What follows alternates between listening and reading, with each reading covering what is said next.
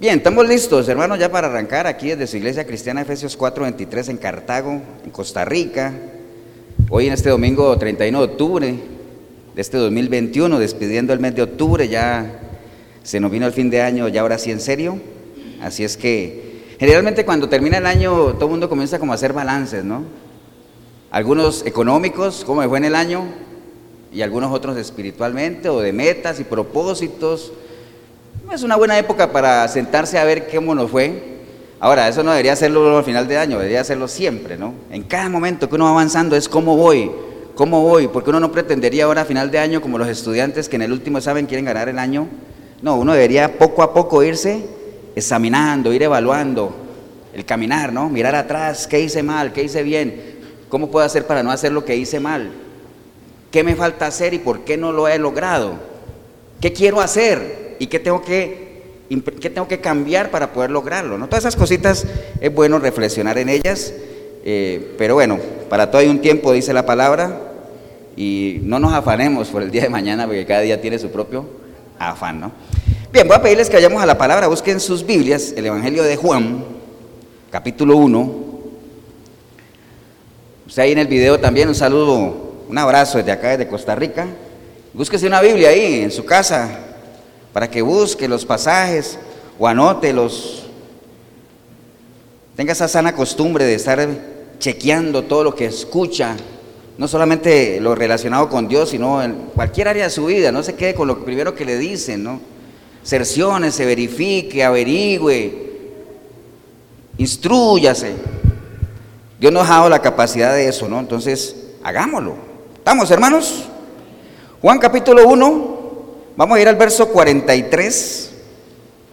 ¿Qué dice el título para ver si estamos todos en sintonía? Jesús llama a Felipe y a Natanael, ¿no? Estamos ahí. Bien, dice la palabra del Señor, hermanos. Juan 1:43. Dice, el siguiente día quiso Jesús ir a Galilea y halló a Felipe y le dijo, sígueme. Y Felipe era de Bethsaida, la ciudad de Andrés y de Pedro. Felipe halló a Natanael y le dijo, hemos hallado a aquel de quien escribió Moisés en la ley, así como los profetas, a Jesús, el hijo de José de Nazaret. Natanael le dijo, ¿de Nazaret puede salir algo de bueno? Y le dijo Felipe, pues ven y ve. Cuando Jesús vio a Natanael que se le acercaba, dijo de él, he aquí un verdadero israelita en quien no hay engaño. Le dijo Natanael, ¿de dónde me conoces? Respondió Jesús y le dijo, antes que Felipe te llamara, cuando estabas debajo de la higuera, te vi.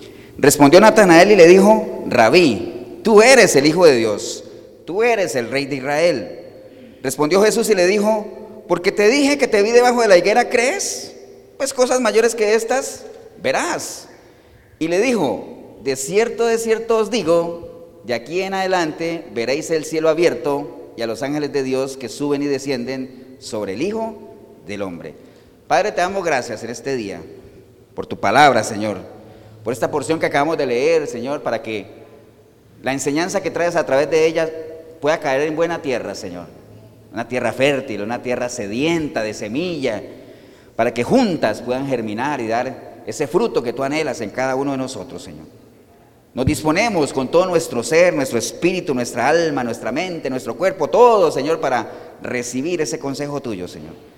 Y te damos gracias en el nombre precioso que es sobre todo el nombre de Cristo Jesús. Amén.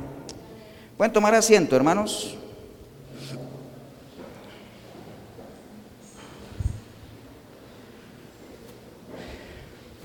Bien, este, este relato que acabamos de escuchar, que yo acabo de leer, bueno, obviamente lo leímos en el Evangelio de Juan y ya ustedes saben, eh, varias veces hemos hablado de la diferencia que, hay entre en los diferentes evangelios, ¿no?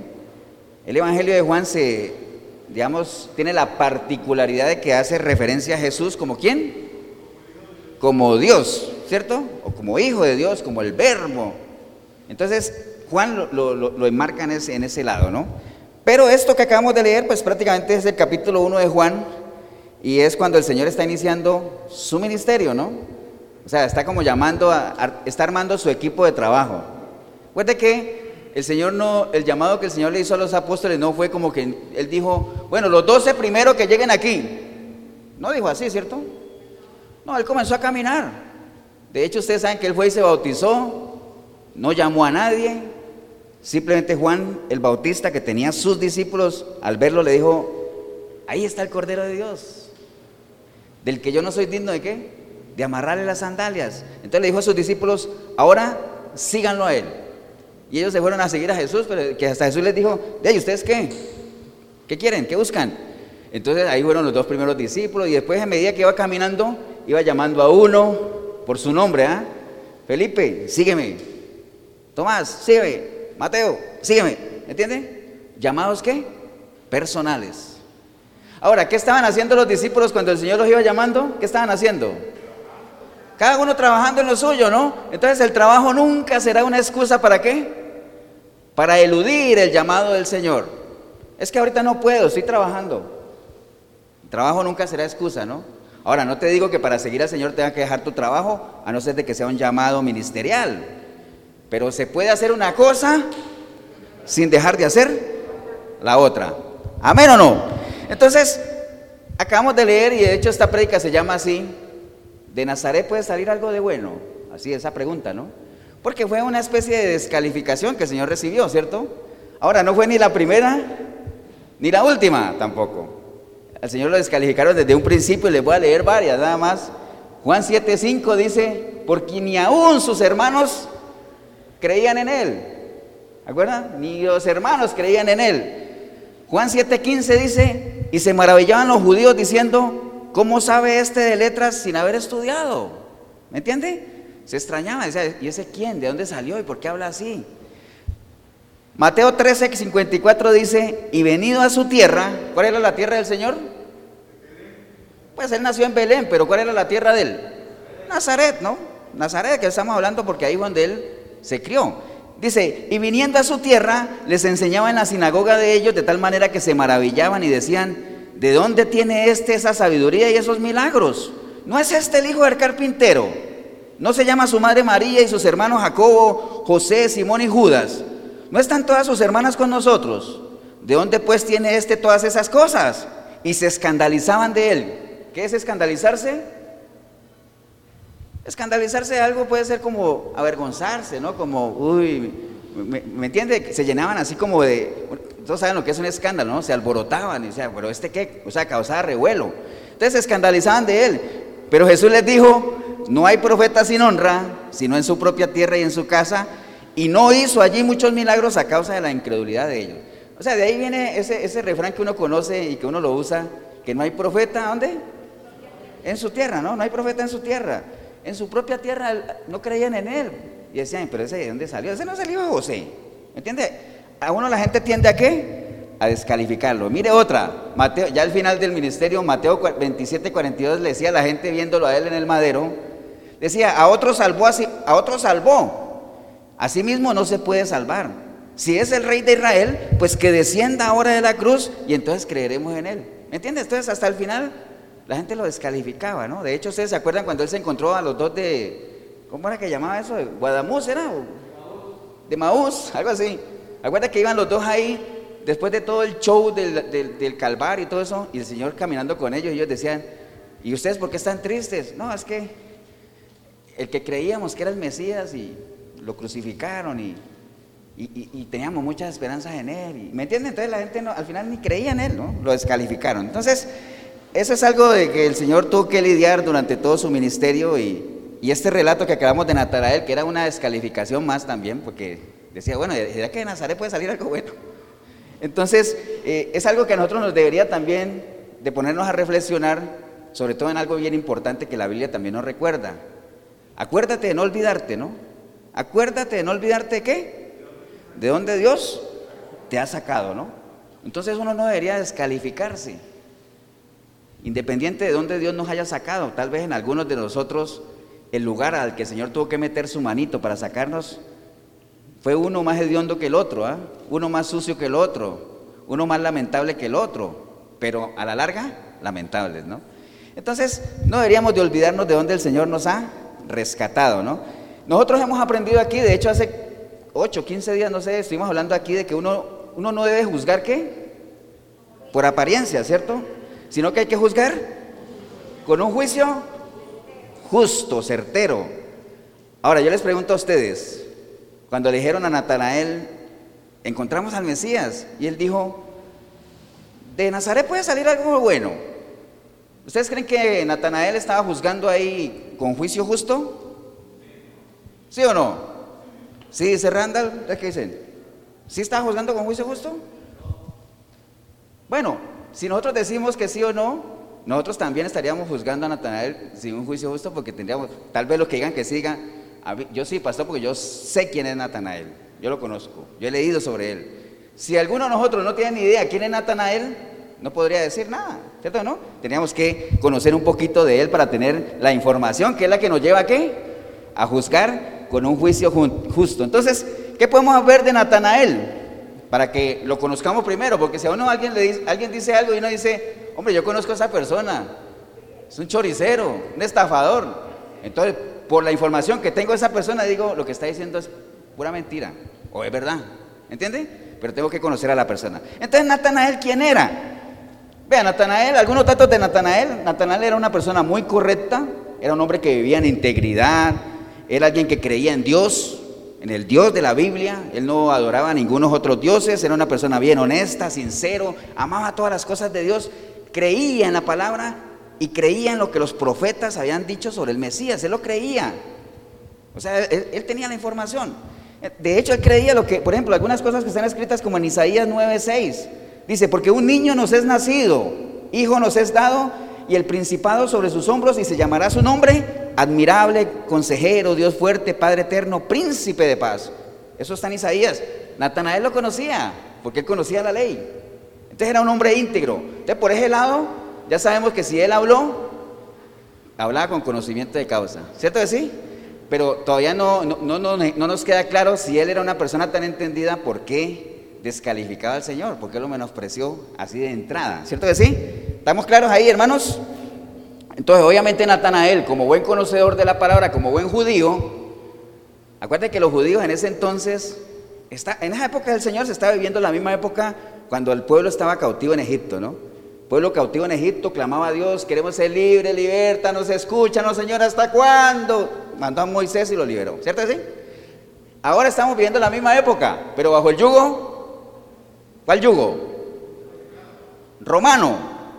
En la época del Señor, el yugo romano. El pueblo estaba igual. Señor, pero ¿hasta cuándo vamos a estar bajo este yugo romano? Mándanos al Salvador, libéranos, tú lo prometiste, Señor, pero ¿cuándo va a ser ese día? Lo anhelamos. ¿Me entiende? Todos los judíos pensaban así. Y Natanael también, obviamente, porque él era temeroso de las cosas de Dios. Entonces, parafraseando un poco, ¿no? Se supone que la Biblia no lo dice, pero sí menciona que él estaba descansando debajo de una higuera, ahí reposando, meditando.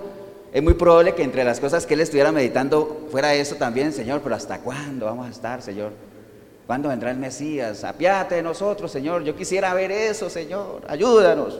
Él estaba en eso. Cuando viene quién? Felipe, su amigo. Y le dice, Natanael, hemos encontrado aquel de quien escribió Moisés, a Jesús de Nazaret. Y entonces ahí es donde viene la frase de Natanael que dice, ¿de Nazaret?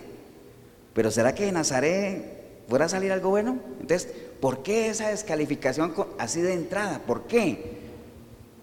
Porque Natanael era oriundo de Caná, de Galilea, que también era, o sea, Nazaret era también de Galilea, entonces las dos eran de Galilea, entonces digamos, Natanael conocía sus alrededores, conocía las características de esos pueblos. Es como que usted, usted viva en un barrio y enseguida de su barrio haya otro barrio que es bien malo. Entonces usted conociendo cómo es ese barrio, las características de ese barrio, de la gente de ese barrio, y cuando le digan que de ahí salió alguna eminencia, usted se haga la pregunta y diga, ¿de ahí? ¿Y de ahí era que puede salir algo bueno? ¿Cómo lo dice uno? Por el conocimiento que uno tiene de ese sitio. Entonces, Natanael conocía las características de, Nazaret, ¿no? De hecho, Nazaret no era, no era que fuera una super ciudad, ni un super pueblo, ni nada de eso, ¿ah? Porque recuerde que así trabaja Dios, ¿no? Esa era la característica del pueblo de Israel, era lo peorcito que había. Nazaret no es que fuera el mejor lugar que ustedes se puedan imaginar, ¿no? Pero de todas formas, Nazaret fue el lugar donde el ángel anunció a María que iba a concebir.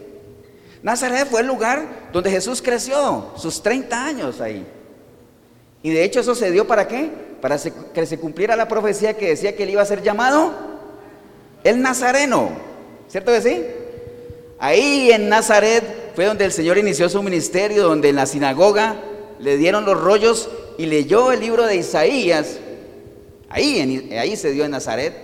Y ahí en Nazaret, a causa de eso, casi lo matan también. ¿Se acuerda que lo querían lanzar por un, por un despeñadero? Todo eso se dio ahí en Nazaret. Aún así, Natanael manda esa descalificación de primerazo, ¿no? Entonces uno diría, ¿será que estaba juzgando a priori, juzgando con juicio justo? No, él tenía la información y de hecho algunas características de Nazaret que las tengo aquí anotadas. Por ejemplo, los habitantes de Nazaret eran rudos para hablar, poco cultos, poco estudiados, era la gente de Nazaret. Eh, era un lugar pequeño, realmente era pequeñito, estaba situado como a 14 millas de Galilea, o sea, como a 22 kilómetros de Galilea, que era la ciudad principal. No era una ruta comercial, por lo cual, recuerde que en esos tiempos lo mejor que le podía pasar a un pueblo, económicamente hablando, era que estuviera en una ruta comercial, ¿no? Entonces que hubiera transitar peregrinos pasando por ahí, entonces había mucho comercio. Nazaret no, no era una ruta comercial, entonces el dinero no era que abundara ahí, económicamente no era un lugar bien eh, cimentado, entonces económicamente no. Y obviamente, al ser una gente indocta, poca cultura, poca plata, de todo, necesidades, ¿qué había ahí? Delincuencia, ¿no? Mucha delincuencia, muchos robos, muchos hurtos, de todo. Ahora, ¿le parece eso familiar a algunos lugares que conocemos hoy en día? Igual, ¿no? Hoy en día hay muchos sitios así, muchas ciudades que nosotros conocemos, que están así con tanta necesidad y entonces obviamente, eh, digamos, el, AMPA, el robo, todo eso pues se ve y es parte del día a día, ¿no? Pero bueno, aún así, de Nazaret vino quién? Nuestro Salvador.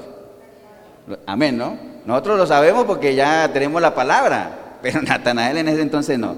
Entonces, afortunadamente, eso es lo que nosotros vemos, ¿no? Todo eso que les acabo de decir. Gente que mal estudiada, grosera, inculta, ladrones, eso es lo que uno ve.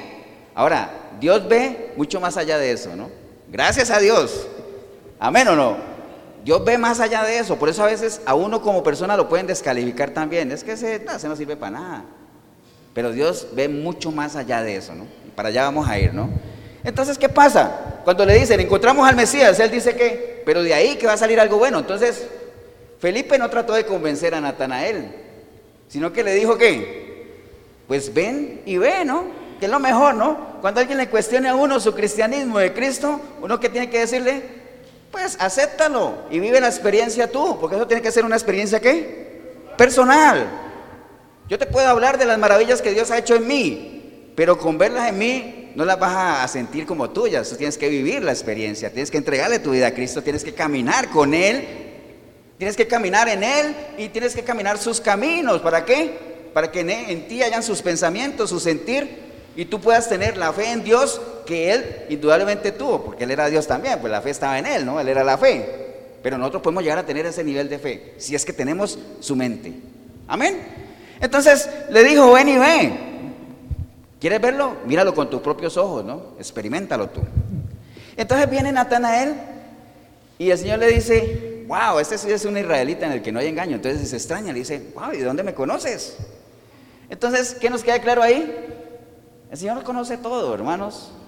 Aún antes de nacer, ya nos conoce. El Señor sabe por qué usted está aquí. Sabe por qué estás haciendo lo que estás haciendo. Sabe por qué lo buscas. Todo eso lo sabe. El Señor no lo puede engañar nadie. Podemos engañarnos nosotros, usted a mí, yo a usted, a la gente que amamos, que nos rodea, pero Dios no puede ser burlado. Amén, hermanos, o no. ¿Qué pasó después? Después de ese encuentro personal de Natanael con Jesús, que le dijo, es que te vi ahí y todo ese rollo, viene él y le dice, Rabí, mire que ya cambia el asunto, ¿ah? Rabí, tú eres el Hijo de Dios. Mira el impacto que, que, debería generar en una persona cuando tiene su encuentro personal con el Señor. Rabí, tú eres el Hijo de Dios. Entonces, cada vez que hay un encuentro con el Señor, tiene que haber un impacto. De hecho, el, proceso de conversión de una persona eh, tiene que estar marcado por qué? Por un nivel de impacto. Tiene que haber impacto. Si no hay impacto, no hay nada. Cuando Pablo, que era Saulo de Tarso, tuvo su encuentro con el Señor, no solamente se impactó él, sino que se impactó la gente que estaba alrededor, que iban con ellos, que cayeron, que vieron esa luz. Cuando él perdió la vista, lo llevaron allá, a donde los judíos que lo estaban ahí albergando, también la gente estaba impactada. ¿De qué medida? La gente estaba asustada. Decía, pero si este es el que nos persigue. ¿Me entiende? Entonces, la conversión, si uno le entrega genuinamente su vida a Cristo, eso, ese proceso del nuevo nacimiento tiene que ser de impacto para uno y tiene que haber un impacto en los demás. Si no hay impacto, es porque no ha habido un genuino arrepentimiento. Amén, hermanos. Estamos claros ahí, ¿no? Entonces, obviamente Natalael generó un impacto porque ya cambió su manera de pensar, ya dijo, ya no pensaba, ¿será que puede salir algo bueno ahí? No, le dijo, Señor, tú eres el Hijo de Dios, ¿no? Entonces, ahí es donde tenemos que darnos cuenta que solo Dios es el único que puede, ¿qué? Transformar. ¿Se acuerda lo que le dijo a Pedro? Tú eres, tú serás. Lo que el Señor le dijo a Pedro, yo sé quién eres, hijo de Jonás, Simón, pero yo sé quién eres, pero también sé quién serás. Porque el Señor sabe qué podemos nosotros llegar a hacer si nos ponemos en sus manos. A veces nosotros mismos ni siquiera sabemos lo bueno que podemos llegar a hacer porque no le damos la oportunidad a Él de que opere nuestra vida, ¿no? Amén, hermanos, o no. Solo Dios puede, por ejemplo, voy a ponerle un ejemplo de, a, ver, cómo estamos. Vamos a hacer un test aquí, un examen pequeñito. Solo Dios puede cambiar una piel leprosa por una piel de bebé. ¿A quién le podríamos preguntar eso? Porque acuérdese que cuando uno quiere demostrar algo, cuando uno quiere demostrar algo hay dos formas, ¿no? Uno es cuando usted replica el evento y el evento vuelve y se, y se, y se lleva a cabo, ¿no? Si usted replica algo y vuelve y sucede eso, usted puede comprobar que eso es cierto. Científicamente puede ser así. Lo otro es lo más usado que es por medio de qué? De testigos, ¿no? Usted recopila pruebas y, pone unos testigos que dijeron, sí, yo lo vi, yo lo escuché, porque acuérdate lo que es un testigo. Un testigo es una persona que, ¿qué? Que declara, que manifiesta algo que vio u oyó y puede dar fe de eso. Entonces los testigos sirven, en, eh, los juicios por eso llevan testigos, ¿no? Y a veces todo se resuelve por medio de qué? De testigos. Amén o no. Entonces, Dios es el único que puede cambiar una piel de prosa en una piel de bebé. ¿A quién le podríamos preguntar eso que haya sido testigo de eso? Hay varios casos, pero hay uno, hay uno que quisiera que, lo comentáramos. ¿A quién? ¿A quién? Bueno, Job puede ser, pero hay un, hay un caso que decían que había un personaje que todo el mundo lo respetaba. Mire, le voy a dar pistas y usted me dice el nombre. Todo el mundo lo respetaba, pero era leproso. ¿Se acuerdan? Naamán. ¿Acuerdan? Que Naamán al final pudo cambiar su piel leprosa por una piel de bebé. ¿Cuándo? Cuando obedeció lo que le, dijo, lo que le dijeron que hiciera. ¿Se acuerdan? Vete al Nilo, sumerge. era el Nilo, ¿no? Al Jordán. Eso, ahorita. Al Jordán, sumerte siete veces y tal, tal. Y entonces le cambió la piel. Entonces, nada más podría dar fe de eso. ¿Cierto que sí? A ver, otra. Solo Dios podría convertir a una persona ignorante, analfabeta, sin estudios, en un orador tal que haga que hasta tres mil personas se conviertan. Pedro, ¿cierto que sí? Pedro podría dar fe de eso. Vamos bien, ¿ah? Solo Dios podría hacer que una persona que era un asolador de iglesia se convierta en un precursor del evangelio. ¿Quién podría decir eso? Pablo. Muy fácil eso. Solo Dios podría convertir a un chiquitín, pastor de ovejas, en un rey majestuoso, David. Entonces, mira, hay muchos ejemplos. Uno podría preguntarle, ¿Cómo me demuestras tú que Dios tiene poder para transformar? Por lo que ha hecho en mí. Amén. Esa es la mejor prueba. Yo no, ahora, ¿lo hará en ti? Métete, dale la oportunidad, pero tienes que vivirlo, ¿no? Vamos, hermanos, o no. Entonces, aquí el problema es que, ¿ustedes saben cuál es el principal obstáculo que Dios tiene para trabajar en uno? Uno mismo, ¿no? ¿Por qué? Porque uno se descalifica. Es que yo no sirvo. Yo no sirvo para nada, es que eso yo no lo sé hacer. Es que, ¿cómo me va a usar Dios a mí si yo nada que ver, no? Es que yo soy tartamudo. ¿Quién dijo? Moisés. Es que yo soy muy joven. Jeremías. Es que mi familia es la más pobre del barrio. Gedeón. Entonces todo el mundo ha tenido su excusa, ¿no? Porque uno mismo tiende a qué? A descalificarse, ¿no? Pero acuérdese que Dios ve mucho más allá. Recuerde cuando fueron a elegir a David, que el mismo Samuel vio a todos los hermanos y dijo, este sí, este podría ser un rey, rey, rey. Ese chiquitillo, no, hombre, ese no. Y entonces Dios lo regañó, le dijo, es que tú estás viendo lo que tú ves, pero yo veo el corazón, ¿no? Ese es. ¿Me entiende? Dios ve mucho más allá. ¿Estamos hermanos o no? Entonces Dios es el único que tiene esa capacidad, ese poder para poder transformar vidas, ¿no? El principal obstáculo desafortunadamente somos nosotros. Porque a veces, por ejemplo, el Señor nos puede decir a nosotros, mira, mañana quiero hacer maravillas contigo. Wow, eso le gusta a uno, ¿cierto sí? Pero ¿qué se supone que tenemos que hacer? ¿Qué hay que hacer para que Dios haga maravillas con nosotros mañana? ¿Ah? ¿Ah? No, acuérdate que él dijo, le dijo a alguien, dígale al pueblo tal, porque mañana voy a hacer maravillas con ellos. Hay que santificarse. ¿Y eso tiene que hacerlo quién?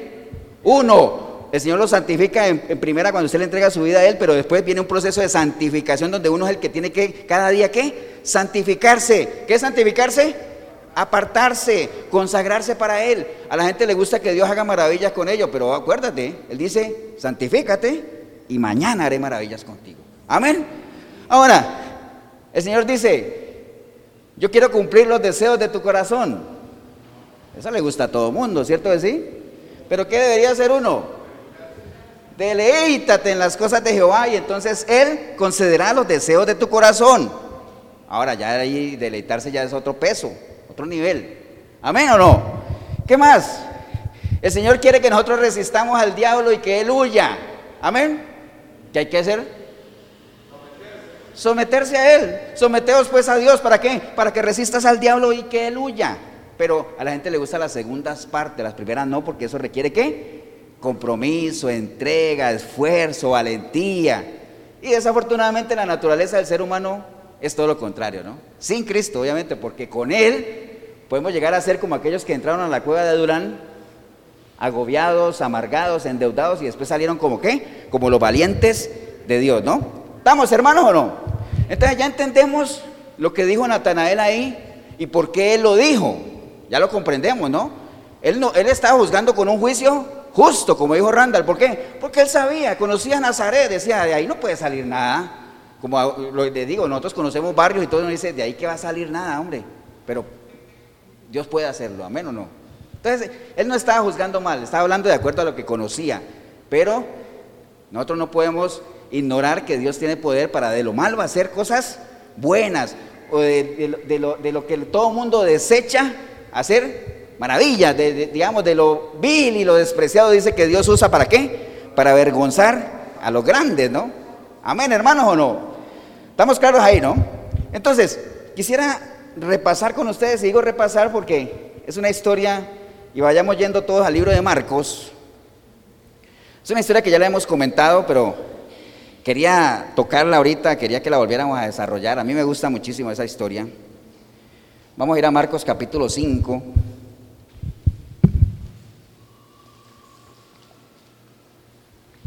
Marcos capítulo 5, porque es una historia que, quiero que, nos ayude a, a, bien, a cimentar aquello de que no deberíamos descalificarnos, ¿no?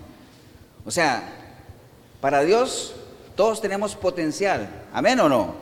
Todos. Ahora usted puede decir, pastor, pero es que yo soy yo soy muy bruto, pastor. Alguien podría decir así porque hay gente que se trata así, ¿no? Recuerde, la gente puede pensar lo que quiera de usted. Amén. Porque están en su derecho. Todo el mundo puede opinar. La gente puede pensar lo que quiera de usted. Que usted no sirve para nada, que usted es un bruto, un bueno para nada, como a veces le dice la gente a, otras, ¿no? La gente lo puede pensar, eso está bien. Pero ahora, que uno piense eso de uno mismo, estamos listos, ¿ah? Estamos fregados ya. ¿Me entienden? Entonces no se descalifique nadie. Todos, todos tenemos nuestro potencial, o sea, no se compare, no se compare el uno con el otro. Si, si usted tiene un buen matrimonio, siempre va a haber un matrimonio mejor que el suyo, aunque sea por apariencias. ¿Me entiende? Si usted es un buen cristiano, lector de la palabra, siempre va a haber alguien que sepa más que, vos, que tú. Siempre. Amén o no.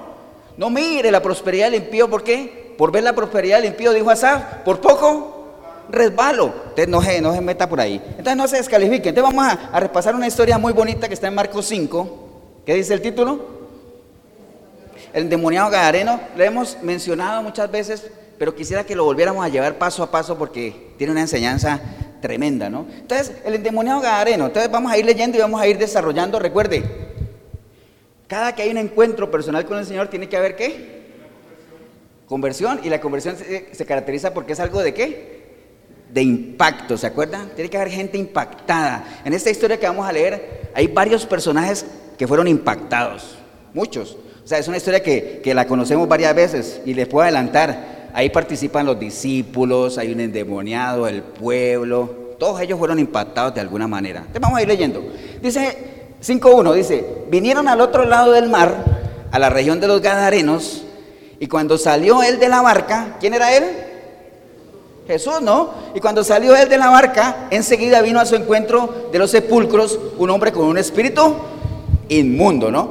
Entonces, ahorita que vamos leyendo la historia, les puedo decir que, bueno, e, esta historia que estamos ahí en el capítulo 5 de Marcos, se da justo después de un, episodio que más atrás usted lo ve en un título que dice que Jesús calma, ¿qué?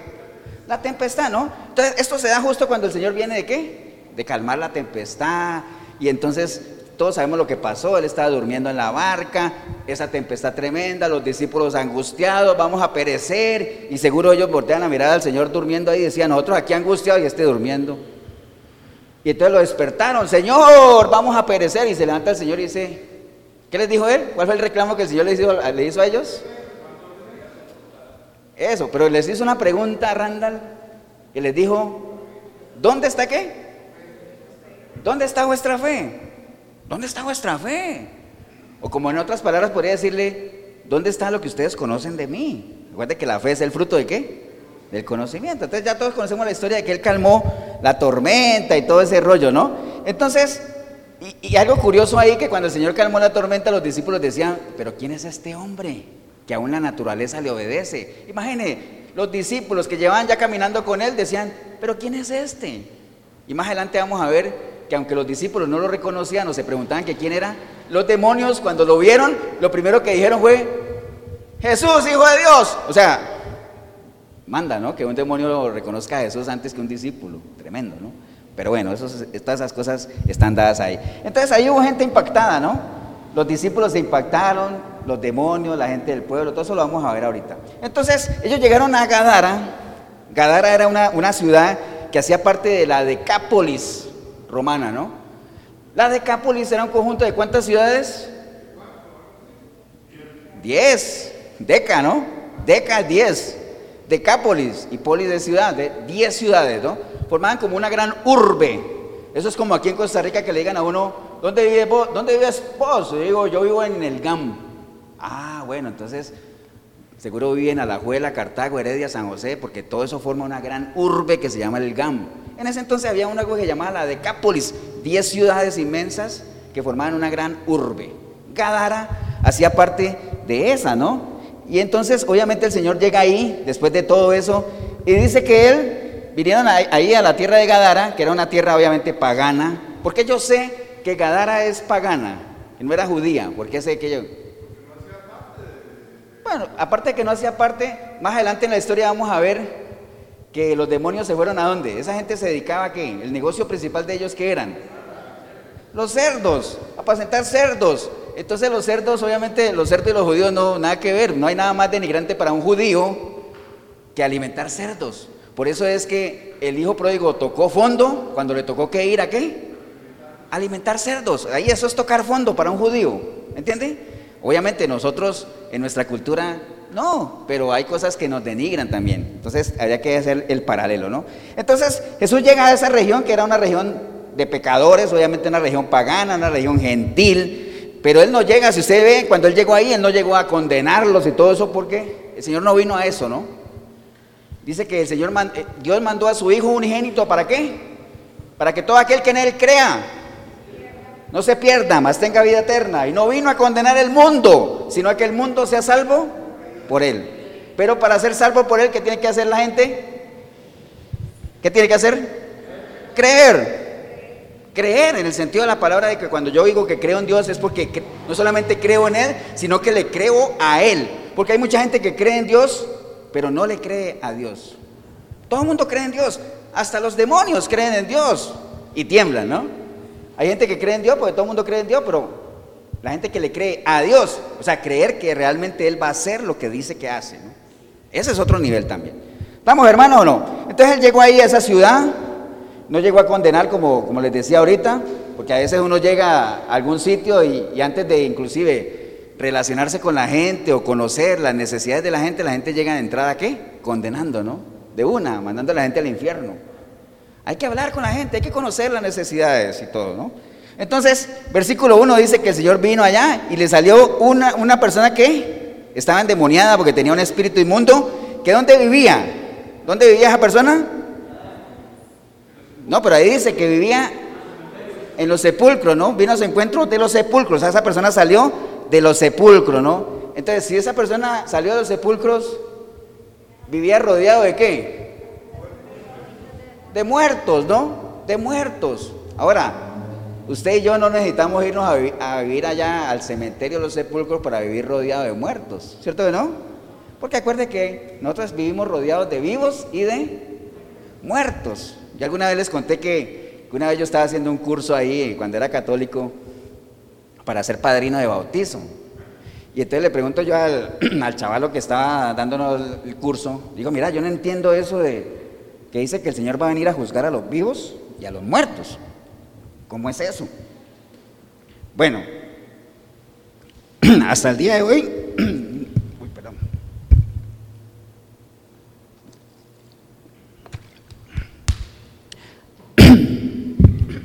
Hasta el día de hoy no me han contestado.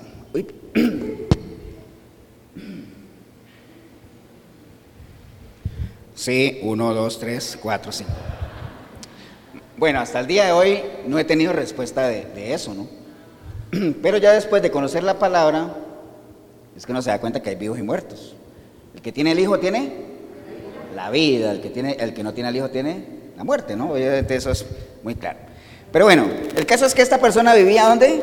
Entre sepulcros. Pero algo antes de eso, el Señor llegó a esa tierra y dice ahí que se bajó de la barca. ¿Cierto que sí? Se bajó de la barca. Él no se quedó en la barca. Y no se quedó en la barca diciendo, si hay algún pecador, venga, ¿no? No, él se bajó de la barca. ¿Por qué? Porque hay que bajarse de la barca. La barca para nosotros, ¿qué puede ser? La iglesia. Hay que salir de la iglesia.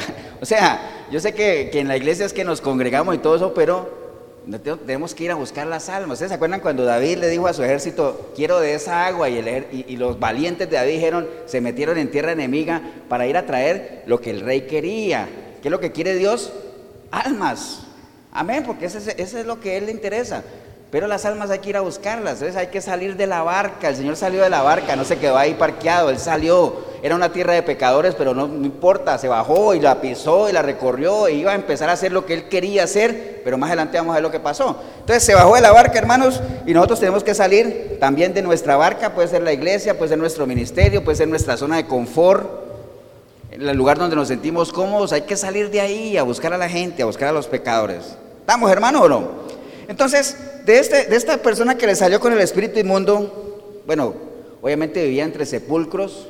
Si nosotros sabemos que vivía ahí entre sepulcros, probablemente se apartó de su familia, ¿cierto? Porque una familia debería tener. Seguro tenía su, su mamá, no sé qué tenía. Se apartó para ir a vivirse allá. Porque cuando uno está metido en ese mundo de las tinieblas, a la gente, la gente no le gusta vivir bonito, no le gusta vivir bien, como el hijo pródigo que disfrutaba, de las riquezas del Padre, de la seguridad del Padre, pero hay gente que se cansa de eso y prefieren irse a qué? A experimentar entre sepulcros, a convivir entre muertos. Hablar, acuérdense la, la característica de los sepulcros, ¿no? Bonitos por fuera y por dentro podridos, llenos de gusanos, amén. Ese es el tipo de gente que rodea a aquel que está sin Dios. Amén. Ese es el tipo de gente que por fuera la ves bonita, pero por dentro siempre están maquinando, ¿no? Viendo a ver cómo te dañan, cómo te sacan provecho. Esa es una de las características de esta persona, o sea, así es la gente que vive sin Cristo. Ahora sigamos. El versículo 3 dice que tenía su morada en los sepulcros y nadie podía atarle ni aún con cadenas. Versículo 4, porque muchas veces había sido atado con grillos y cadenas, mas las cadenas habían sido hechas pedazos por él y desmenuzados los grillos y nadie lo podía dominar, ¿no? Cuando una persona está fuera del reino de Dios, hay algo que le da una potencia, una fuerza que no es de Dios, obviamente, pero esa fuerza, esa potencia viene de otro lado, ¿no? Entonces, una persona que no tiene a Dios, que está fuera del reino de Dios, es incontrolable. No controla sus vicios, no controla el daño que hace a los demás, no controla sus sentimientos, no controla nada. Es insensible. A ver, hermanos, es insensible para nada. En su caminar lastima que tenga que lastimar y no le interesa nada porque es insensible, tiene la mente cauterizada, no hay dolor, no hay nada, no hay sentimiento. Entonces eso es lo que caracteriza a una persona que está viviendo entre sepulcros, apartado del reino de Dios, ¿no? ¿Y por qué lo hacen? Segunda de Corintios 4:4 dice que en los cuales Dios de este siglo les ha cegado qué? Su entendimiento, les cegó su entendimiento. Estamos claros, hermanos, ¿no? Toda esta persona era qué? Incontrolable. Nadie la podía controlar. Aunque la ataran, rompía todo. No había cadenas que lo, que lo detuvieran, ¿no? Era incontrolable. Entonces dice el versículo 5, y siempre de día y de noche andaba dando voces en los montes y en los sepulcros e hiriéndose con piedras. Una persona que está apartada del reino de Dios, lo único que hace con todo lo que hace es auto destruirse, lastimarse. A veces ni siquiera a uno mismo, sino que a la gente que uno ama. Dice, ¿usted ama a tu familia? Sí. Y si amas a tu familia, ¿por qué haces todo lo posible para perderla? ¿Me entiende? Porque así es la gente sin Dios. Amén, hermanos. Y entonces dice que, que daba gritos, gritos y gritos ahí. Pero imagínese, usted parece, imagine cada uno de ustedes parado en la mitad del cementerio aquí de Cartago, de noche o algo así, y pegando gritos. ¿Quién te responde? ¿Quién responde? Nadie. Los muertos no responden. Entonces cuando usted está rodeado de muertos, gente sin Dios, y usted clama, Nadie te va a responder. ¿Por qué? Porque todo el mundo anda detrás de lo suyo. Cada uno anda con lo suyo. Amén, hermanos. Cada uno anda con lo suyo.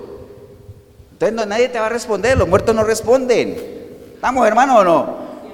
Y hay mucha gente gritando, sin Cristo gritando, pero desafortunadamente están clamando por ayuda entre ellos mismos, ¿no? Eso no sirve. Usted es una persona sin Cristo, que su vida es un desastre. Clame por ayuda, pero sepa a quién le clama. No le clames a alguien que está peor que tú, hombre a otro muerto. ¿Para qué? La vida sin Cristo es como lo que le decía el Señor a Eliseo. ¿Te acuerdas que le mostraba y le decía, ¿vivirán qué? ¿Vivirán esos huesos secos? Si no hay una intervención de Dios, si no hay palabra de Dios, si no hay algo de Él, no. Pero como Dios está ahí, presto, nada más, predícale la palabra, hazlo reflexionar, que se levanten, en el momento en que escuchen la palabra y reflexionen y vuelvan en sí, vas a ver que la cosa va a agarrar forma. Pero mientras estés rodeado de huesos secos, puedes clamar todo lo que quieras y si no hay intervención de Dios, nadie te va a responder, ¿no? ¿Estamos hermanos o no? Versículo 6 dice, cuando vio pues a Jesús de lejos, corrió y se arrodilló ante él. ¿Quién vio a Jesús? El endemoniado, ¿no? Cuando lo vio de lejos dice que corrió y se arrodilló delante de él y clamando a gran voz le dijo, ¿Qué tienes conmigo, Jesús, Hijo de Dios Altísimo? Te conjuro por Dios que no me atormentes. Te imaginas el demonio, el endemoniado, porque obviamente una persona endemoniada, el que lo controla es el demonio. Cuando vio a Jesús, inmediatamente fue allá, se arrolló delante de él, o sea que lo reconoció. Jesús, Hijo de Dios, ¿por qué has venido a atormentarme? Amén. Mira, ahí está la prueba, cuando usted quiera probar por qué los demonios son personas, ahí está, ¿no? Los demonios son personas, ¿por qué? Porque tienen sentimientos, se atormentaron, ¿no? Tienen memoria, reconocieron al Señor. Y más adelante usted ve que ellos dijeron, déjanos irnos a dónde? A los cerdos. Tienen voluntad propia también. Entonces, los demonios son qué? Personas, ¿no? Eso lo tenemos claro, ¿no? Entonces, obviamente ahí se da, de ahí en adelante se da todo lo que es el encuentro personal del endemoniado con el Señor y todo eso. Entonces, en el versículo 8, el Señor le decía, sal de este hombre, espíritu inmundo. Y entonces, miren qué curioso el Señor le preguntó al endemoniado, ¿cómo te llamas? ¿Qué le respondió en el versículo 9? Y le preguntó, ¿cómo te llamas? Y él respondió diciendo, Legión. ¿Me llamo? Legión. O sea que ese no era el nombre de la persona, ese era el nombre de quién? Del, demonio, ¿no? El que estaba adentro. Entonces, ¿qué pasa? Cuando una persona se aparta de Dios y obviamente tiene espíritus inmundos, pierde su identidad. Entonces ya esa persona no se llamaba ni Simón, ni Marco, ni Pedro, ni no que dijo, no, yo me llamo qué? Legión. Por eso es que fuera del reino de Dios, cuando usted ve que atrapan a algún malandro, usted no le dice, y atraparon a tal, tal, tal, con nombre y apellido, no. ¿Atraparon a quién? A alias Caretuerca, alias el malandro, ¿me entiende? Entonces fuera del reino de Dios, los hombres ya adquieren otros nombres, ¿como cuáles? No, ahí va el borracho, el drogadito, el pandillero, alias el indio, como aquel que estaba allá, el gringo. O sea, uno pierde su nombre. Ahora, no crean que son solo los hombres, ¿no? Las mujeres, allá está la prostituta de la esquina, ¿me entiende? La amante, la ladrona, la bochinchera, ¿me entiende? Ese es el legión que está diciendo ahí, porque ya uno pierde su nombre, su identidad. ¿Amén o no? Estamos claros ahí, ¿no? Entonces de ahí en adelante se da toda la historia aquí que, bueno, que le rogaba que mandara los cerdos y todo ese rollo porque como el Señor le, lo estaba atormentando, entonces los demonios le dijeron, déjanos irnos a esos cerdos que están ahí. Y entonces el Señor se lo permitió y ellos se fueron y se metieron en unos cerdos y esos cerdos, ahora el muchacho no estaba endemoniado, sino que los que estaban endemoniados, ¿quiénes eran? Los cerdos. Entonces los cerdos salieron en estampida por un abismo y se fueron y se murieron. Ahora, si el negocio de esa gente ahí eran los cerdos y todos los cerdos se murieron, ¿ustedes creen que esa gente estaba contenta?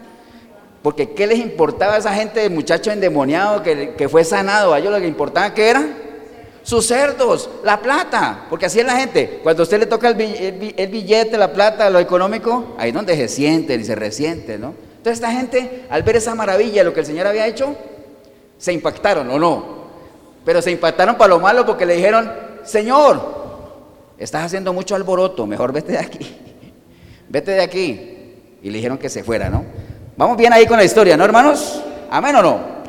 Entonces, el Señor obviamente liberó a, a ese muchacho. En el versículo 15 dice, vienen a Jesús y ven al que había sido atormentado del demonio, o sea, cuando la gente vino a Jesús y vieron al que era endemoniado, y ven al que había sido atormentado del demonio y que había tenido la legión, que había tenido, ¿en qué tiempo está eso? Pasado, ya no lo tenía, que había tenido la legión, sentado, ¿cómo lo vieron? Sentadito, vestido y en su juicio cabal, y entonces tuvieron qué? Miedo. ¿Se acuerdan del endemoniado? ¿Cómo vivía endemoniado? ¿A dónde vivía? En sepulcros. ¿Lo mantenían qué? Encadenado, porque nadie lo controlaba. Y yo me imagino que... y después viene la gente y lo ve sentadito, vestido, en su juicio. Solo Dios puede hacer eso. Amén o no. Solo Dios lo puede hacer. Dios te puede devolver a ti esa paz que tú no tienes si es que le das la oportunidad. Ahora, no te estoy diciendo, entrégale tu vida a Cristo y todos tus problemas se van. No, pero vas a adquirir una paz que te va a permitir ir solucionando tus problemas, ir cambiando de vida, porque es una paz, no como el mundo la da, sino que es una paz que, que supera cualquier entendimiento, ¿no? ¿Estamos, hermanos? Bueno, entonces sigamos con la historia, ya la gente vio eso, y entonces dice el versículo 16, y les contaron lo que habían visto, cómo le había acontecido el que había tenido el demonio y lo de los cerdos, todo eso. Y entonces comenzaron a decirle que se fuera de ahí, ¿cierto que sí? Porque así es la gente, entre más ve la mano de Dios, más lo rechaza. ¿Es nuevo eso? No. El pueblo de Israel vio a Dios sacándolos de Egipto, las diez plagas, abrió el mar en dos, columna de fuego, la nube, el maná, las godornices, todo eso. Y aún así, entre más cosas veían, más se quejaban. Porque esa es la naturaleza del ser humano, ¿no? Estamos hermanos, ¿no? Entonces, obviamente le dijeron que se fuera por más que hayan visto un milagro, no querían nada con Dios. Ahora, la gente le, la gente le dijo al Señor, Señor, mejor vete de aquí. ¿Qué hizo el Señor? Se fue, se fue, porque así es, ¿no? Las cosas con Jesús es así, ¿no? Si tú no lo quieres, se va. Si tú te acercas, yo me acerco. Si tú me abres, yo entro. Si tú tocas, yo te abro. Si tú me amas, yo te amo. Amén. Así es. El que quiera venir en pos de mí, que me sigan, tome su cruz y me siga. Pero como le dijeron que se fuera, se fue. Amén o no. Entonces el Señor no pudo hacer en esa zona lo que él quería hacer. ¿Qué quería hacer? Pues ir a predicar, ir a glorificar el nombre del Señor, ir a, que la gente procediera al arrepentimiento. ¿Estamos claros ahí, no? Bien, entonces que se fuera de sus contornos.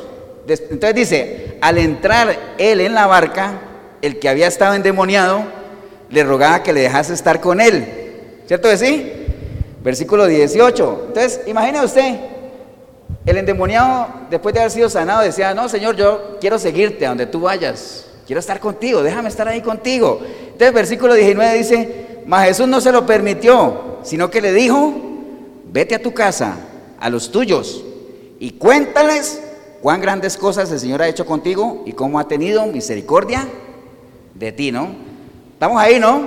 Entonces, ¿a dónde lo mandó el Señor? A su casa. Entonces, sí tenía una casa. ¿Acuerdan que les dije que él vivía entre sepulcros? Pero sí tenía una casa. Obviamente, seguro no vamos a juzgar con un juicio injusto a los de su casa diciéndole, qué bárbaro, no lo recibían.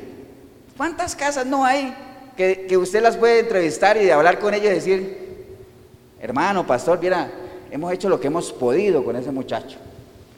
Lo hemos llevado a muchas partes, en centros de rehabilitación, de todo. Y cada vez que le damos chance de estar aquí otra vez, se roba las cosas, se lleva, se desastre. Entonces no hemos podido, por más que hemos querido. Entonces, ¿por qué esos muchachos se van a vivir allá entre sepulcros? Porque no hay nadie que los aguante, nadie, que los controle.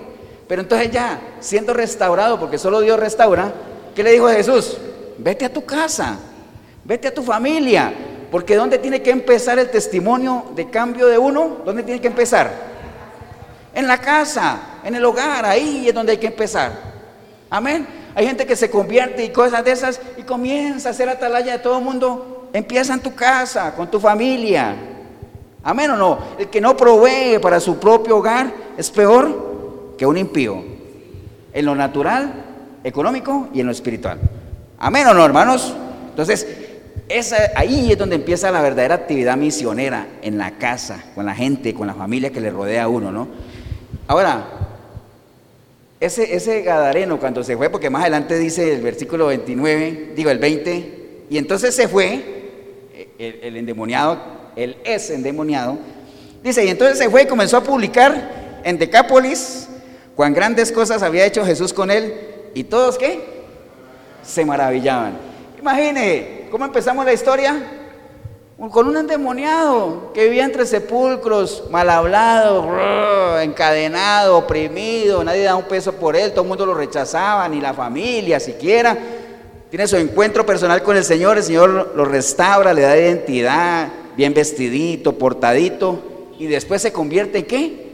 En un enviado de Dios, que pudo hacer inclusive las cosas que Jesús no pudo hacer. ¿Por qué el Señor no pudo hacer lo que él quería hacer? ¿Por qué? Porque no lo dejaron. Así de sencillo. Porque no lo dejaron. Y sabe que Dios no se impone con nada. No me dejaron. Y por eso, vea, ahí una enseñanza tremenda, ¿no? Que el Señor no la da. Si usted no hace lo que usted puede hacer, ¿qué pasa? Otro lo hará. Aproveche la oportunidad para que la bendición sea suya. Usted, wow, qué bendición fue que el Señor me haya usado, ¿no? ¿Estamos hermanos o no? Entonces se fue a predicar a la, Decápolis. Quizás en esa Decápolis fue el primer que predicador, misionero, y lo hizo de tal manera que dice que todo el mundo se maravillaba. Wow, ¿no? Entonces, no se descalifique. Recuerde que por ahí va el mensaje, ¿no? Sí es posible hacer esa transición de Jeremías 4.22 a 1 de Pedro 2.9. ¿Se acuerdan que hemos hablado de esa transición? Cuando en Jeremías 4.22 dice el Señor, porque mi pueblo es un pueblo qué? Es un pueblo necio, que no me conocen, son hijos ignorantes, no son entendidos, son sabios para hacer el mal y hacer el bien no saben. Ese es, ese es como el endemoniado aquí. Pero en la medida que uno avanza en un proceso de restauración con Cristo, caminando con Él, pasa uno acá y ese concepto de allá cambia a 1 Pedro 2.9, ¿no? ¿Somos qué? Nación santa, real sacerdocio, pueblo adquirido por Dios. Y estamos llamados a qué? Anunciar las virtudes de aquel que nos ha rescatado como lo hizo el endemoniado. Hubo alguien que lo rescató, que lo restauró, y lo menos que podía hacer él, que era? Ir a anunciar las virtudes de aquel que lo había rescatado del hoyo cenagoso donde estaba, ¿no? Amén o no. ¿Y él, alguien da un peso por él? Nadie, ¿no? ¿Será que de ahí de los sepulcros puede salir algo bueno? Pues déjeme decirle que sí. sí, porque Dios lo puede hacer. Amén o no. Entonces, si el Señor nos liberó de ahí, hermanos, pues no nos descalifiquemos, salgamos de la zona de confort. Ahora, nosotros comentábamos, creo que era el, martes en el discipulado, sobre la incredulidad que a veces le puede, puede recaer en nosotros, ¿no? Las dudas, que decíamos que si las dudas son malas o no, o sea, uno es válido tener dudas. Dudar es válido, amén. El problema es cuando uno deja que la duda permanezca, ¿no? Que la duda esté ahí, que nunca se resuelva. Las dudas, como alguna vez nos han enseñado en la iglesia siempre, uno, tiene, uno puede dejar que el sopilote, ¿qué? Revolotee en la cabeza, pero no dejes que haga nido, no dejes que haga nido, no dejes que ponga huevitos ahí, que haga su hogar ahí, no. Dudas, que resolverlas, de hecho, es válido. Amén, hermanos. Entonces, eh, muchas veces hay gente que se deja llevar por la incredulidad. La incredulidad es bien delicada y eso va sembrando dudas, ¿no? ¿Por qué Dios? ¿O por qué a mí? ¿O por qué me pasará esto a mí? ¿Qué hice mal? Si yo he hecho las cosas bien. ¿Por qué el Señor no me responde? ¿Me entiende? Toda esa cantidad de dudas que puede salir ahí. Aquí hay que estar bien cimentadito en la palabra. Vas a ir a pastor, ¿y eso qué tiene que ver con lo que, la línea que llevamos? Que usted me está diciendo que no hay que descalificarse. ¿Por qué? Porque a veces esas dudas lo llevan a uno a qué? A descalificarse, ¿no? Es decir, es que Dios no me oye, es que Dios no me ama, es que mi vida realmente no tiene sentido, porque Dios nunca ha estado conmigo. Entonces, lo primero que tiene que tener presente es si realmente usted le está dando a Dios la importancia que Él tiene en su vida, le está dando el primer lugar.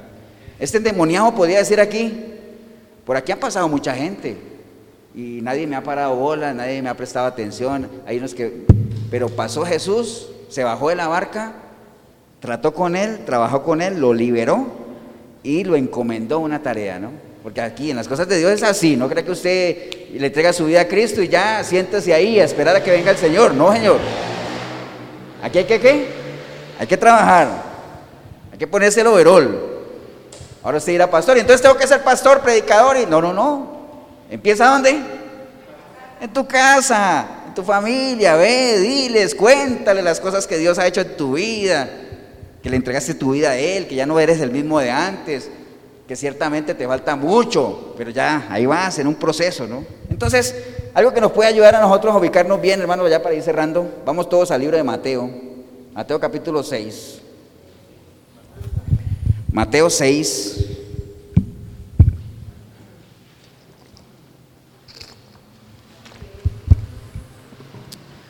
Mateo 6. Vamos a leer del versículo 24 en adelante. Mateo 6, 24. ¿Estamos ahí, hermanos?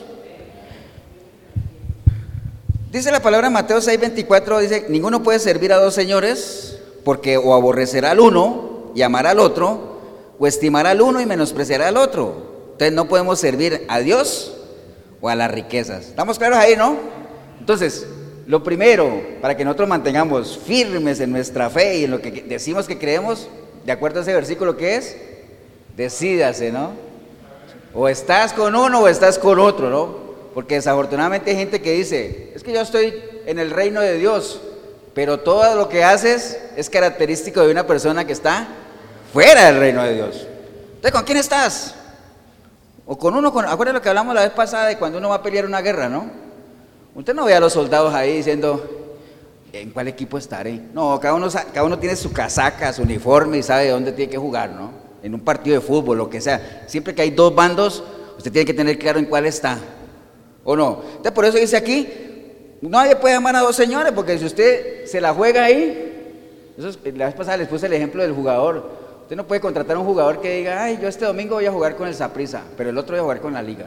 Y así, no, a la larga no está ninguno de los dos, ¿cierto no? Entonces hay que definirse. Entonces lo primero que es, ponga a Dios en primer lugar, como el capitán de su vida, el que maneje su barco. Todas las grandes naves tienen que tener un capitán. Hay tripulaciones y hay de todo, pero tiene que haber alguien que tome las decisiones. Amén. En la vida de nosotros, las decisiones, si bien las tomamos nosotros, pero recuerde que tenemos que tomarla con qué? Con la mente de Cristo. Amén. Pero para tener esa mente de Cristo esto es un proceso también. Pero lo primero que dice el versículo ahí es de prioridades, ¿no?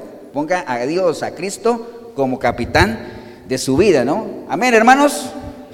Versículo 25 dice, por tanto os digo, no os afanéis por vuestra vida, qué habéis de comer o qué habéis de beber, ni por vuestro cuerpo qué habéis de vestir. No es la vida más que el alimento y el cuerpo más que el vestido. Entonces, lo primero que tenemos que, con ese versículo que acabamos de leer ahí es que reconocer que nosotros somos qué? Criaturas del Señor. Amén. Él nos ha creado. Estamos claros ahí en eso, ¿no? Y lo que nos recomienda ese versículo es, no se afanen. El afanarse, ustedes se preguntarán por qué el Señor hace tanto énfasis en que no os afanéis. Varias veces lo dice, ¿no? No se afanen, no os afanéis. Cada día tiene su propio afán. No sé si usted ha buscado en el diccionario qué es afanarse, ¿no? Pero afanarse, dice que el original de la palabra afanarse es algo que llama merimma, que significa lo que divide ansiedad y preocupación. Es decir, obviamente el Señor no quiere que nosotros vivamos con una mente afanosa, una mente qué? Dividida, una mente cansada. Eh, pues usted dice, es que del afán solo queda qué? El cansancio. ¿Han oído ese dicho? Entonces, no quiere que nosotros estemos así, pero dice, no se afanen. Ordenen sus mentes, ordenen sus pensamientos. No, no, no, se desgasten. ¿Me entienden eso? Porque cada día tiene su propio desgaste, su propio afán, ¿no? Entonces, en eso el Señor nos manda a que no nos afanemos. Ahí tenemos que saber, o sea, el Señor es el que nos ha criado, él tiene que, obviamente, no es que tiene, pero Él nos sustenta. A veces usted, no sé si le ha pasado, pero uno no sabe de dónde viene. Vea, los que tenemos, y más adelante lo dice, los que tenemos mascotas en las casas, perro, gato, lo que sea, eso que uno compra el alimento y uno está pendiente que ellos coman, ¿no? Esos perros y, callejeros y todo, que no es que sean felices en la calle, pero ¿de dónde comen? No sé, pero comen. Usted no, usted no va pasando ahí y ¡pum! cae un pájaro muerto de hambre los pájaros comen. ¿Me entiende? Dios cuida de ellos, amén. ¿Han oído esa canción que dice, Dios cuida de mí? Hasta el día de hoy usted y yo podemos decir que Dios ha sido un Dios proveedor, un Dios bueno, que ha cuidado de nosotros. Amén o no.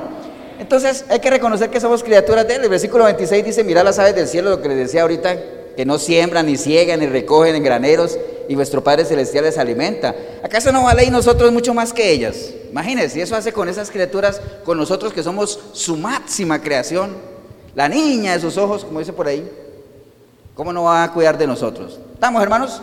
Versículo 27 dice, ¿y quién de vosotros podrá, por mucho que se afane, por mucho que se angustie, por mucho que se apresure, añadir a su estatura un codo? Hay cosas, hermanos, que no están en nuestras manos. Por más que nos afanemos, por más que nos preocupemos, nadie va a añadir a su estatura un codo. ¿Me entiende? Hay cosas que solo Dios las va a poder hacer.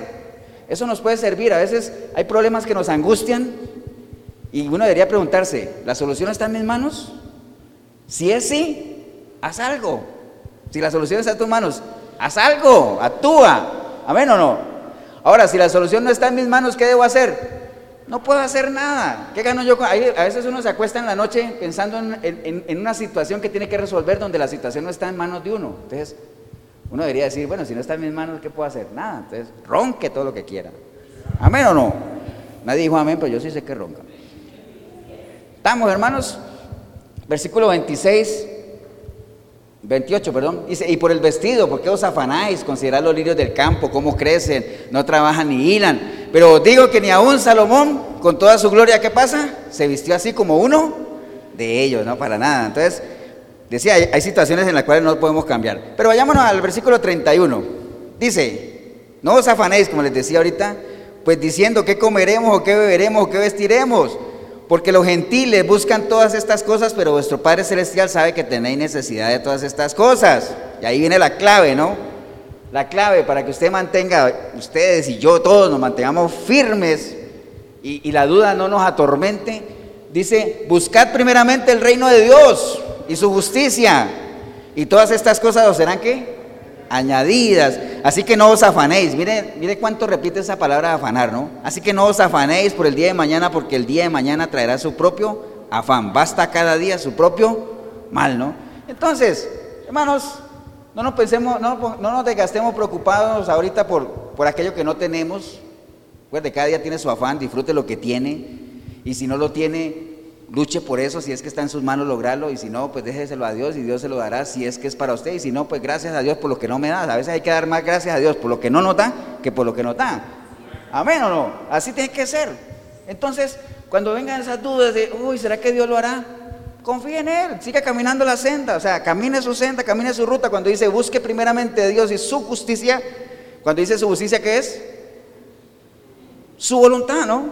Haga su voluntad, camina haciendo la voluntad de Dios y lo que venga vendrá por añadidura si es que viene. Y si no viene, gloria a Dios. Amén, ¿no?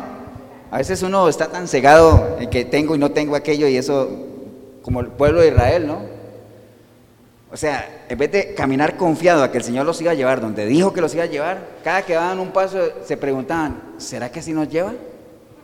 ¿Será que así puede llevarnos? Otros dos pasos, yo creo que no, nos hubiéramos quedado allá. ¿Me entiende? Camine, avance, o sea, debe estar preguntando y todo eso. ¿Estamos hermanos o no? Entonces, eso nos puede servir nada más.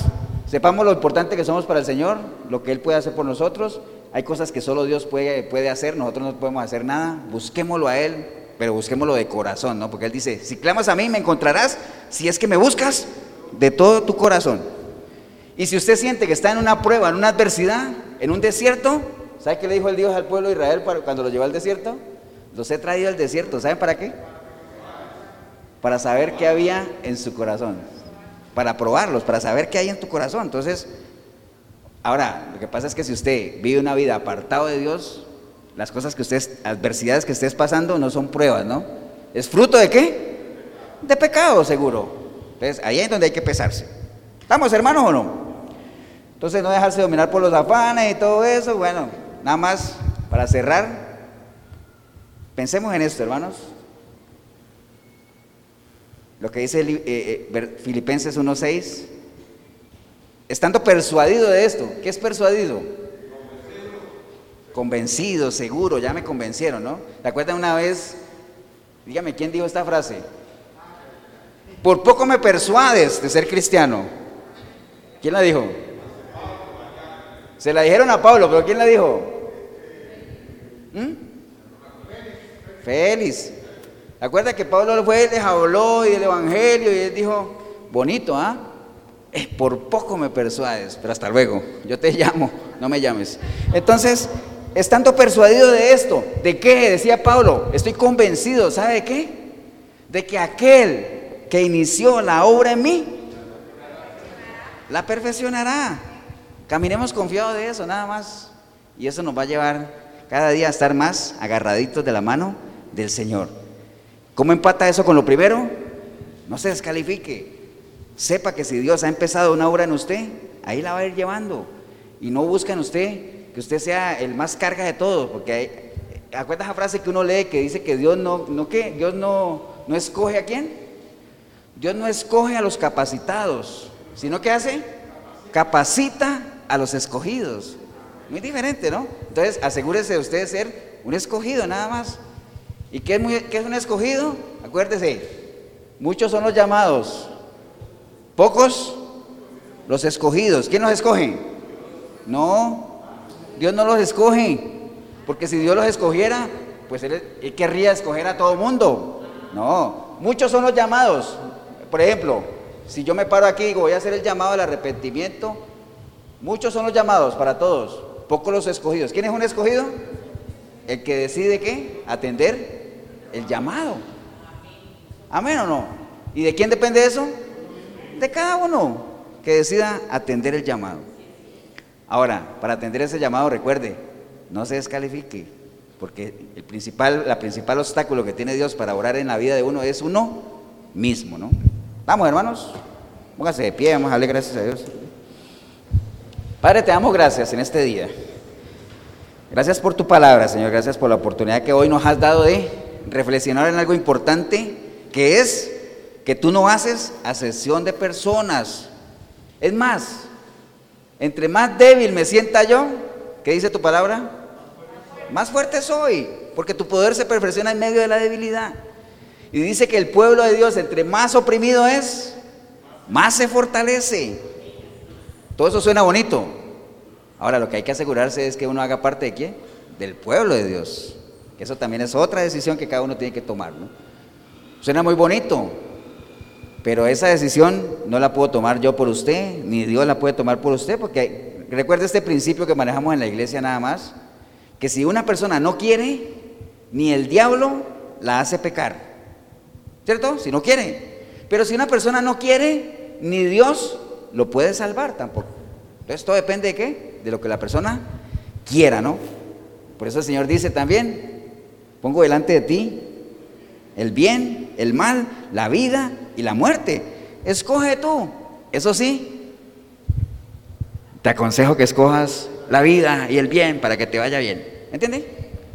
Pero aún así, con esa sugerencia tan tremenda, la gente no toma la decisión. Pero bueno, si ese es el caso suyo, hombre o mujer, que hoy usted ha entendido, aquí en la iglesia o ahí en el video, usted hoy ha entendido que usted no hace parte del reino de Dios, porque vive una vida apartado de Él, porque crees en Él. Yo creo que hay un Dios, pero el Dios en el que yo creo no tiene nada que ver con lo que la Biblia dice. Entonces ese Dios en el que usted cree es un Dios con D minúscula. Y es un Dios como muchos dioses que se mencionan aquí también, ¿no? Que no sirven para nada. Es un Dios de la carne, el Dios de la religiosidad. Usted tiene que entregarle su vida al Dios vivo, al Dios de la Biblia, a Cristo redentor, a Cristo resucitado, a ese, para que pueda haber un cambio. Porque cuánta gente no le ha entregado, entre comillas, su vida a ese Dios con D minúscula y su vida no solamente sigue igual, peor que antes. Amén. Así es que si usted hoy ha entendido la importancia de entregarle su vida a Cristo, entregarle su vida a Dios, porque te has venido descalificando diciendo que no, Dios que me va a querer, Dios que me va a perdonar, es que yo he hecho atrocidades, pues dice la palabra que todo aquel que se arrepienta y le entrega su vida a Cristo, la sangre de Cristo tiene poder para qué? Para limpiarte de todo pecado.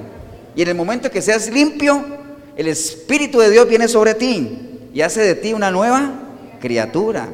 Y de ahí empieza todo el proceso ya de conocerlo, caminar con él, todo eso, ¿no? Pero para eso tienes que tomar la decisión. Así es que si ese es el caso suyo, hombre o mujer, aquí en la iglesia o ahí en el video y quieres entregarle tu vida a Cristo, ahí donde estás, dile, Señor Jesús, en este día escuché tu palabra, Señor. Y hoy, hoy entendí por qué mi vida se parece mucho a la de aquel endemoniado gadareno, Señor. Incontrolable, ¿no? Nada de lo que hago tiene sentido, lastimo, soy insensible, no le obedezco a nadie, nadie tiene por qué decirme lo que tengo que hacer, creo que lo que hago está bien, pero yo sé que no es así porque va en contra tuya. O sea, me parezco mucho, mi familia me, cada vez me, me aparta más, me siento identificado con ese endemoniado, Señor. Y hoy, así como ese endemoniado tuvo su encuentro contigo, yo hoy quiero tener mi encuentro personal contigo, Señor. Por eso, arrepentido, arrepentida como nunca antes, Señor, clamo a ti, para que tu preciosa sangre me limpie de todos mis pecados, Señor, y que una vez limpio, tu espíritu pueda entrar en mí y que yo sea a partir de hoy una nueva criatura, Señor. Y que por medio de tu Santo Espíritu yo tenga la capacidad de poder buscarte a través de tu palabra, encontrarte, conocerte, amarte, servirte, adorarte y que yo pueda también, como aquel endemoniado gadareno, dar testimonio primeramente en mi casa, en mi familia, con mis amigos, en mi barrio, de que hay poder en ti, Señor, para transformar vidas, Señor. ¿Y por qué no, Señor? Así como lo hiciste con ese endemoniado, que yo pueda ser un enviado tuyo, ¿para qué? Proclamar las virtudes de tuya, Señor, que me ha rescatado de este hoyo en el que me encuentro, Señor. Bendigo yo el momento que decidí venir a este lugar o ver este video. Empecé a verlo sin ti, Señor, pero ahora te recibo como mi único y suficiente Salvador. Te doy gracias en el nombre precioso de Cristo Jesús. Amén, amén y amén. Damos un aplauso, hermanos.